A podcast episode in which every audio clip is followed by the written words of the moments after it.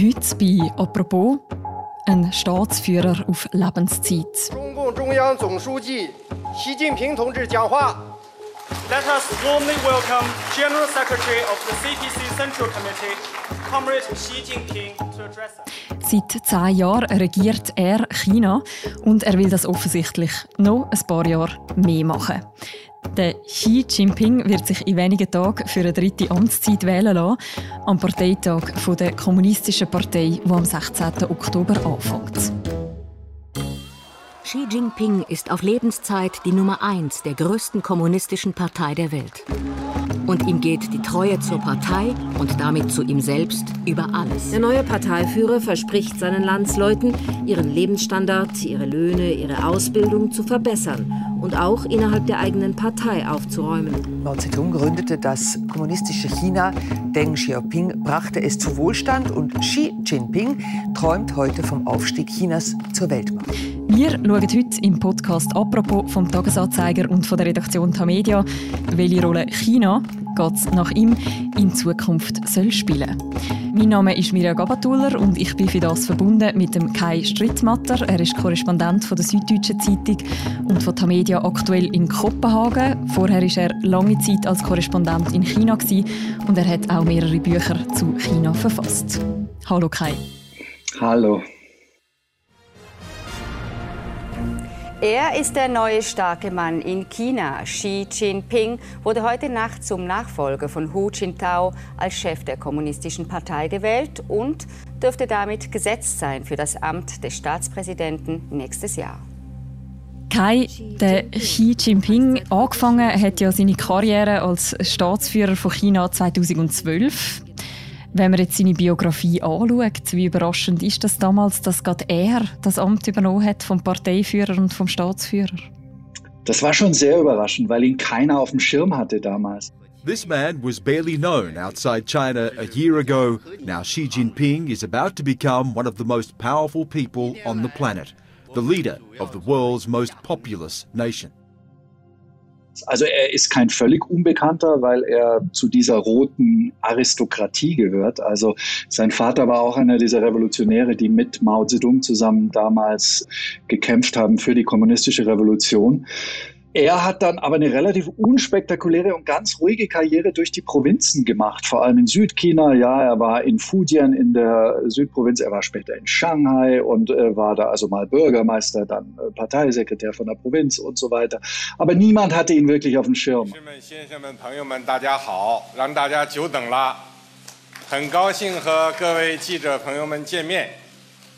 Ladies and gentlemen, friends, good morning.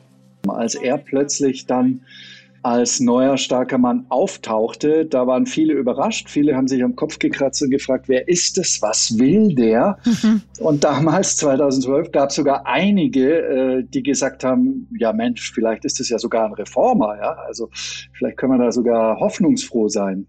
Aber äh, diese Hoffnungen wurden sehr, sehr schnell zerschlagen. Mhm. Wie hat man ihn denn kennengelernt? Also was sind so am Anfang seine politischen Steckenpferde gewesen? Ja, also das Erstaunliche ist ja eben, oder wahrscheinlich liegt das in der Natur des Systems, du kannst da eigentlich nur hochsteigen und hochkommen, wenn du dich völlig bedeckt hältst, ja, in so einem System. Mhm. Ansonsten, äh, der Vogel, der den Kopf rausstreckt, ist derjenige, der als erster abgeschossen wird, ja. So ist es in so einer Diktatur. Und in China auch. Der Xi Jinping hat sich total bedeckt gehalten. All die Jahre, was er eigentlich will. Er hat sogar zum Teil reformerische Politik mitgemacht. Aber wir haben sehr schnell gesehen, also wirklich unmittelbar nach Amtsantritt ging es los, dass er anfing, mit vielen Dingen Schluss zu machen, äh, die Deng Xiaoping, der Vater von Reform und Öffnung, eingeführt hatte. Und dass er aus diesem Land, aus diesem China von Reform und Öffnung plötzlich wirklich Schritt für Schritt ganz systematisch wieder ein Land gemacht hat, in dem die Repression zurückgekommen ist, in dem die Ideologie zurückgekommen ist. Er hat gleich Journalisten verhaften lassen, er hat Bürgerrechte verhaften lassen.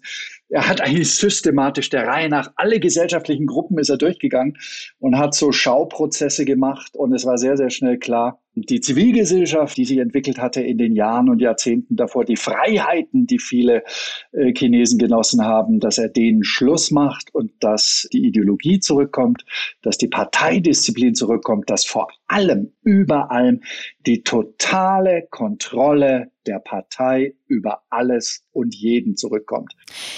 Das heißt, er hat eigentlich von Anfang an auch sozusagen auf seinen Machterhalt hingeschafft. Auf seinen persönlichen auch auf seinen persönlichen und den Erhalt der Macht der Partei. Er hat 2012, als er angetreten ist, eine Partei vorgefunden, die wirklich äh, desorientiert war. Und eigentlich die, die kommunistische Partei war ein bisschen im Zerfall. Ja, riesige Korruption.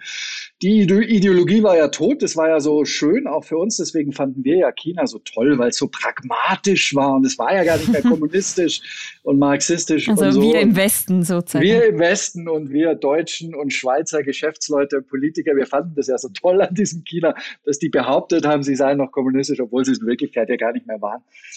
Und die Kommunistische Partei hat deswegen auch so ein bisschen ihren Sinn und Daseinszweck verloren gehabt. Die Ideologie war weg, die Disziplin war weg. Keiner wusste, wozu brauchen wir die noch, außer dass sie auch bestand äh, aus Fraktionen äh, von geldschöpfenden, korrupten Eliten. Ja, das war auch so eine Klicken- und Kleptokratenpartei damals. Und was Xi Jinping gemacht hat nach seinem Amtsantritt, er hat gesehen, diese Partei zerfällt, die äh, kommunistische Herrschaft zerfällt. Und wenn er will, dass diese Partei weiter an der Macht bleibt und dass das Land weiter ein Land unter der Herrschaft der KP macht, dass dieses Land nicht den Weg der Sowjetunion geht, das hat er in internen Reden wieder und wieder gesagt, ja. Gorbatschow, das war für ihn das Inbegriff allen Übels. Ja, so einen darf es in China nicht geben. Die Kommunistische Partei Chinas darf nicht den Weg der Kommunistischen Partei der Sowjetunion gehen. Und von Anfang an hat er alles gemacht, um das zu verhindern. Er hat dieser Partei wieder die Disziplin eingetrieben, er hat ihr die Ideologie zurückgebracht. Und ja, macht er das jetzt für die Partei? Macht er es nur für sich selbst? Äh, macht er es für sein Land? Das ist so, ich glaube, aus seiner Sicht ist es so ein bisschen wie die heilige Dreifaltigkeit. Das ist alles, ja, der Vater, der Sohn und der Heilige Geist sind eigentlich alles Emanationen des gleichen Wesens und Wirkens am Ende. Ähm, ja, wir wollen, dass China wieder stark wird. Nur wir können das machen. Nur ich, nur meine Partei bringen China auf den Weg der glorreichen Wiederbelebung für die Zukunft. Mhm. Jetzt ist ja unterdessen zehn Jahre an der Macht. Wenn man jetzt so eine Art müsste eine Zwischenbilanz ziehen, was sind konkret so seine wichtigsten politischen Projekte gewesen? Also zweierlei. Zum einen, wie gesagt, die totale Kontrolle im Inneren für sich, für seine Partei wieder zu gelangen. Das ist ihm spektakulär gelungen. Er ist ein sensationeller Machtpolitiker. Ja. Die Leute in China streiten sich darum, ob der wirklich intelligent ist. Intellektuelle sagen, ja, das ist eigentlich, der hat keine wirkliche Universitätsausbildung. Ja. Der hat sich eine Doktorarbeit schreiben lassen von jemand anders. Irgendwie, das ist eigentlich ein ganz dummer, ja, in Anführungszeichen. Aber in Wirklichkeit hat er die Intelligenz, auf die es ankommt für einen Politiker. Er hat eine wahnsinnige strategische Machtintelligenz. Und deswegen, wie er sich innerhalb der Partei durchgesetzt hat, wie er alle Rivalen aus dem Weg geschafft hat, wie er seine Säuberung durchgesetzt hat, wie er gleichzeitig die totale Kontrolle über die Gesellschaft wieder erlangt hat, ja. Also einerseits ist er ja einen Schritt zurückgegangen in die Vergangenheit mit seiner Wiederkehr der Ideologie und der Repression. Und auf der anderen Seite aber stößt er das Land in die Zukunft mit einer Wucht und mit einer Entschlossenheit auf dem Feld der Informationstechnologien, künstliche Intelligenz, Big Data. Xi Jinping erfindet die Diktatur neu und zwar digital. Mhm. Was wir gerade sehen in China ist die Erfindung von etwas, was wir noch gar nie auf dieser Welt hatten, nämlich tatsächlich ein digitaler Totalitarismus. Und der Überwachungsstaat digital ist schon sehr, sehr weit ausgebaut. Also da hat er wahnsinnig viel erreicht schon. Die Kontrolle ist eigentlich ohne jede Herausforderung. Das ist das eine. Und das andere, was für uns noch interessant ist, was er auch gemacht hat, vor allem in den letzten fünf Jahren, ist, dass er aus diesem international sehr zurückhaltenden China, ja, 30, 40 Jahre lang haben wir China gar nicht bemerkt auf der internationalen Bühne. Die wollten gar nicht mitspielen. Die wollten einfach für sich selbst da erstmal groß werden, reich werden, wohlhabend werden, stark werden und so. Xi Jinping hat dieser Zurückhaltung ein äh, wirklich total hartes, scharfes Ende gemacht. Der starke Mann Chinas ist jetzt noch stärker. Xi ruft zu einem Sozialismus chinesischer Prägung auf. Was das genau heißt, bleibt vage. Wir müssen Mut und Entschlossenheit haben, um auf den historischen Errungenschaften des chinesischen Volkes aufzubauen, unter der Führung der Kommunistischen Partei. Wir müssen Neues erreichen und vorwärts schreiten in eine vielversprechende Zukunft. Und hat gesagt, so liebe Leute, wir sind jetzt da, wir wollen ins Zentrum der Welt, hat er wortwörtlich gesagt, beim letzten Parteitag 2017. Und wir schenken der Welt die chinesische Weisheit, Zhongguo Zhihui, ja. Und die chinesische Weisheit, die er uns schenkt, ist natürlich nicht Konfuzius und nicht Lao Tse und nicht Feng Shui, sondern das äh, sind die Normen und Werte einer leninistischen Diktatur. Damit sind wir jetzt als Schweizer, als Deutsche, als Europäer herausgefordert. Plötzlich eine leninistische Diktatur, die jetzt Regeln bestimmen will. Regeln, nach denen wir auch irgendwann mal so ein bisschen tanzen sollen. Kai, du sagst es gerade, eben China ist auch international wieder zu einem Player geworden, wo jetzt oft auch im Weltgeschehen natürlich eine große Rolle spielt. Wenn man jetzt mal den Blickwinkel vom Xi Jinping einnimmt, wo wird er denn quasi sein Land gern global positioniert haben? Wo wird er sich gern verorten? Der Punkt bei ihm ist ganz einfach, dass er sieht, dass China mittlerweile überall Interessen hat weltweit. Und also ihm geht es nicht um den, ja, wie damals Mao Zedong, Export der Weltrevolution. Das ist Quatsch. Das will er nicht. Aber China hat mittlerweile weltweit Interessen, Rohstoffbeschaffung sowieso in Drittweltländern, Afrika, Zentralasien und so, aber auch bei uns natürlich Wirtschaftsinteressen. Und er will überall, wo es chinesische Interessen gibt, will er sie durchsetzen und schützen, auch Einfluss zu nehmen, überall auf der Welt. Und das ist deshalb so wichtig, weil er sich eindeutig mittlerweile wieder in einem Wettbewerb der Systeme sieht. Ja, er, er sieht ganz eindeutig die westliche Demokratie, den westlichen Kapitalismus als Gegenspieler. Nicht nur, manchmal wird tatsächlich das Wort Feind auch benutzt in Parteipublikationen. Also der Westen ist der Feind. Vor dem Westen muss man sich schützen. Aber gleichzeitig, er ist, glaube ich, was die Ideologie angeht, er ist selber davon überzeugt. Er ist wirklich ein Marxist. Er ist ein historischer Materialist. Er glaubt daran, dass das historische Gesetzmäßigkeiten sind, die sich da gerade vollziehen. Er ist sozusagen der Sendungsbote. Er erfüllt die nur und der Westen ist im Verfall. Der Osten und der Sozialismus ist im Aufstieg. Und er präsidiert da jetzt darüber. Da stehen wir. Mhm. Das ist aber schon ja auch ein bisschen ambivalent, das Ganze, weil er einerseits eben, wie du sagst, der West irgendwie als Feindbild aufrechterhalten, auf der anderen Seite ja, ist da auch eine gewisse Abhängigkeit ja durchaus da jetzt auch wirtschaftlich betrachtet, oder? Also das ist nicht äh, quasi ganz so eindeutig, die Beziehung zum Westen. Es ist ambivalent tatsächlich. Diese Abhängigkeit, die du angesprochen hast, die wird ja bei uns auch oft übersehen, dass die beidseitig ist. Ja, also wir reden oft darüber, mhm. wie abhängig wir von China sind und was wir uns deswegen nicht leisten können, äh, China gegenüber zu sagen oder zu tun. Gleichzeitig ist ganz klar, dass China immer noch, wenn es seinen Weg wirklich vollziehen will, zur, am Ende wollen die Nummer eins werden in der Welt. Ja, sie wollen wirklich die größte Volkswirtschaft und die stärkste äh, Macht der Welt werden. Äh, und das geht nur im Moment, wenn sie weiterhin westliches Know-how importieren, westliche äh, Hochtechnologie, aber das ist eine Beziehung, die aus chinesischer Sicht wirklich rein interessengeleitet ist. Und die machen das so lang, solange es ihnen noch nützt. Ja, wenn es ihnen nicht mehr nützt und da, wo sie es nicht mehr brauchen, da schotten sie sich ab mittlerweile. China macht dicht. Und das ist etwas, was die Wirtschaftsleute bei uns und die Politiker einfach erkennen müssen, dass die Natur dieses Regimes wirklich heute eine andere ist als noch vor zehn Jahren vor dem Amtsantritt bei Xi Jinping. Xi Jinping macht dicht, wo er kann, geistig, ideologisch, auch in der Wirtschaft. Und gleichzeitig ist er der erste Partei- und Staatsführer wieder, dem der Profit nicht über die Ideologie geht. Ja? Mhm. Ideologie ist mittlerweile wichtiger als die Wirtschaft. Ja? Und das ist wirklich was ganz Neues. Das kannten wir 30, 40 Jahre lang nicht. Ja? Die Ideologie wurde in den Besenschrank gestellt und äh, Xi Jinping ist es mittlerweile egal, wenn Geschäfte verloren gehen, wenn Firmen zurechtgestutzt werden, weil er seine politische Kontrolle weiter ausüben will, äh, dann macht er das. Das ist ihm völlig egal. In Amerika haben wir früher immer gesagt, ich glaube, das war doch bei Bill Clinton damals der große Spruch, it's the economy stupid, ja. Also alles kommt am Ende auf die Wirtschaft an. In China eindeutig, it's politics stupid. Ja? Politik trumpft alles. Mhm. Was bedeutet das in der aktuellen Weltlage, jetzt sagen wir mit Blick auf Russland, auf den Angriffskrieg in der Ukraine, wenn quasi Ideologie über wirtschaftliche Interessen gestellt wird? Also da ist China natürlich in einem Dilemma. Ja, die finden den Krieg nicht gut. Die finden das totaler Mist, was der Putin da gemacht hat, ja. weil sie gerne ungebremst und ungefiltert weiter die Geschäfte erstmal machen wollen mit dem Westen, ja.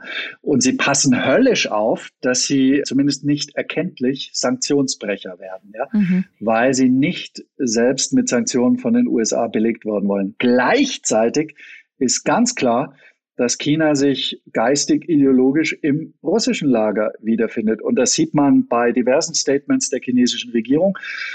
Man sieht es vor allem aber in der internen chinesischen Kommunikation, wenn Sie chinesische Zeitungen und chinesische Social Media anstehen, da wird 100 Prozent, zu 100 Prozent, eins zu eins die russische Propaganda nachgekäut und dem eigenen Volk vorgesetzt. Wirklich, zu 100 Prozent. Da ist überhaupt keine Ambivalenz. Also China ist im russischen Lager auf der russischen Seite, findet aber mehr oder weniger, wie gesagt, unfreiwillig. Die finden es nicht gut, weil es ihren Geschäften schadet aber ähm, sie sind da. Mhm. Also eben einerseits findet sie den Krieg nicht gut, auf der anderen Seite weiß man ja von China auch aus den letzten Jahren, dass sie selber auch immer wieder Machtansprüche geäußert haben, auch gegenüber Taiwan. Das ist ja auch einer von diesen grossen Konfliktfeldern zwischen den USA und China. Könnte der Xi Jinping jetzt auch angesichts von dieser Reaktion vom Westen wieder von dem abrücken? Auf keinen Fall. Also Taiwan ist ein zentraler Baustein in dem Mythos in diesem nationalistischen Mythos von der Wiederbelebung der chinesischen, der Größe der chinesischen Zivilisation und so. Und Xi Jinping ist tatsächlich der erste Parteiführer, der zwar nicht wörtlich es gesagt hat, der aber in seinem Volk die Erwartung geweckt hat, dass er derjenige sein wird, der die Anführungszeichen Wiedervereinigung mit Taiwan zu seinen Lebzeiten noch vollenden wird. Das muss nicht jetzt sein, es muss nicht im nächsten Jahr sein, aber mittelfristig hat er das auf jeden Fall auf der Agenda und es steht auf der Agenda ganz oben. Und das hat zwei Gründe. Das eine ist der geostrategische Grund, ja, also Taiwan, die Insel liegt so vor dem chinesischen Festland, dass du allein aus militärischen Gründen eigentlich die Herrschaft über Taiwan haben musst, wenn du die Herrschaft in der Region haben willst. Das ist das eine. Aber das zweite ist auch ganz eindeutig, er kann Taiwan nicht dulden, als lebende Alternative zu seinem eigenen Regierungsmodell. Weil ja, die These der Kommunistischen Partei, dass der Chinese praktisch äh, qua DNA, also genetisch unfähig ist zu Freiheit und Demokratie, die wurde erst von den Hongkongern aufs lebendigste widerlegt und natürlich im Moment in Taiwan. Taiwan ist mit Abstand die lebendigste, dynamischste, leidenschaftlichste Demokratie in Asien, ja. Und das sind alles Chinesen, ja. Also mhm. wirklich gleiche DNA, gleiche Kultur, gleiche Tradition, gleiche Sprache, gleiche Haarfarbe. Das kann der nicht dulden. Mhm. Das heißt, wenn ich dir so zulasse, das wird wahrscheinlich auch eines der bestimmenden Themen sein, wenn er jetzt seine nächste Amtszeit antritt. Ich weiß nicht, ob es schon in der nächsten Amtszeit ein bestimmtes Thema sein wird. Also er wird ein paar wirtschaftliche Probleme zu lösen haben zu Hause. In China läuft gerade nicht alles rund. Es gibt langfristige gesellschaftliche Probleme in dem Land, wie die Demografie zum Beispiel. Ja, China ist ja das erste nicht vollständig industrialisierte Land, das vergreist. Das ist ein großes Problem. Die Arbeitskräfte werden auch weniger werden. Die Rivalität mit den USA ist ein großes Problem. Also es kann schon sein, dass er das länger rausschiebt mit Taiwan. Aber es bleibt auf jeden Fall ständig ein Thema. Es wird ständig geschürt von der nationalistischen Propaganda. Von daher glaube ich, äh, ist es auch ein Thema, auf das wir ständig ganz wachsam gucken müssen und das uns Sorgen machen muss. Mhm. Also meine These ist, ähm, er wird sich Taiwan aufheben für den Moment, wo er innenpolitisch Probleme kriegt. Ja, das machen Diktatoren immer und überall. Es ist sehr effektiv, es ist billig, es funktioniert fast immer. In dem Moment, wo die Leute bei dir zu Hause mit dir unzufrieden sind. In dem Moment schubst du international irgendeine Krise an, äh, die sich dann vielleicht sogar zu einem Krieg ausweitet. Und das ist die große Gefahr. Mhm. Was wir wissen, bald fängt der Parteitag der Kommunistischen Partei an und der Xi Jinping wird sich dort für eine dritte Amtszeit von fünf Jahren bestätigen lassen. Kann dem noch irgendetwas dazwischenkommen oder ist das sozusagen schon sicher? Das ist ziemlich sicher. Also äh, ein guter kommunistischer Parteiführer, der braucht eigentlich den Parteitag gar nicht mehr, weil alles schon vorher eingetütet ist. Da wird nur noch sozusagen abgespielt und abgenickt, was vorher schon beschlossen ist. Und der mhm. Xi Jinping hat die Partei völlig im Griff. Wenn er will, kann er ja auf Lebenszeit regieren. Für das hat er selber gesorgt. Er hat nämlich die Amtszeitbeschränkung, die es früher mal gegeben hat, aufgehoben. Wird er das auch machen? Das wird er mit Sicherheit machen. Das war 2018, als er da extra die Verfassung hat ändern lassen, dafür ein historischer Schritt, der auch für viel Erstaunen und Entsetzen gesorgt hat. Und es ist eindeutig, Xi Jinping will weiter diese Parteien, will weiter dieses Land führen und damit ist er aber der allererste chinesische Staatsführer seit Mao Zedong, der praktisch ohne Amtszeitbeschränkung regieren wird. Mhm. China war jetzt all die Jahre immer eine Einparteiendiktatur und jetzt haben wir plötzlich ein Land wieder mit einer Ein-Mann-Diktatur. Das ist wirklich ein historischer Wandel. Mhm. Vielen Dank, Kai, für die Einordnungen. Ich danke. Die ganze Berichterstattung rund um den Parteitag in China, die verlinken wir natürlich auch noch im Beschreib zu dieser Episode. Und das war es, die heutige Folge von unserem Podcast «Apropos». Die nächste Folge von uns, die hören ihr morgen wieder. Bis dann, macht's gut. Ciao miteinander.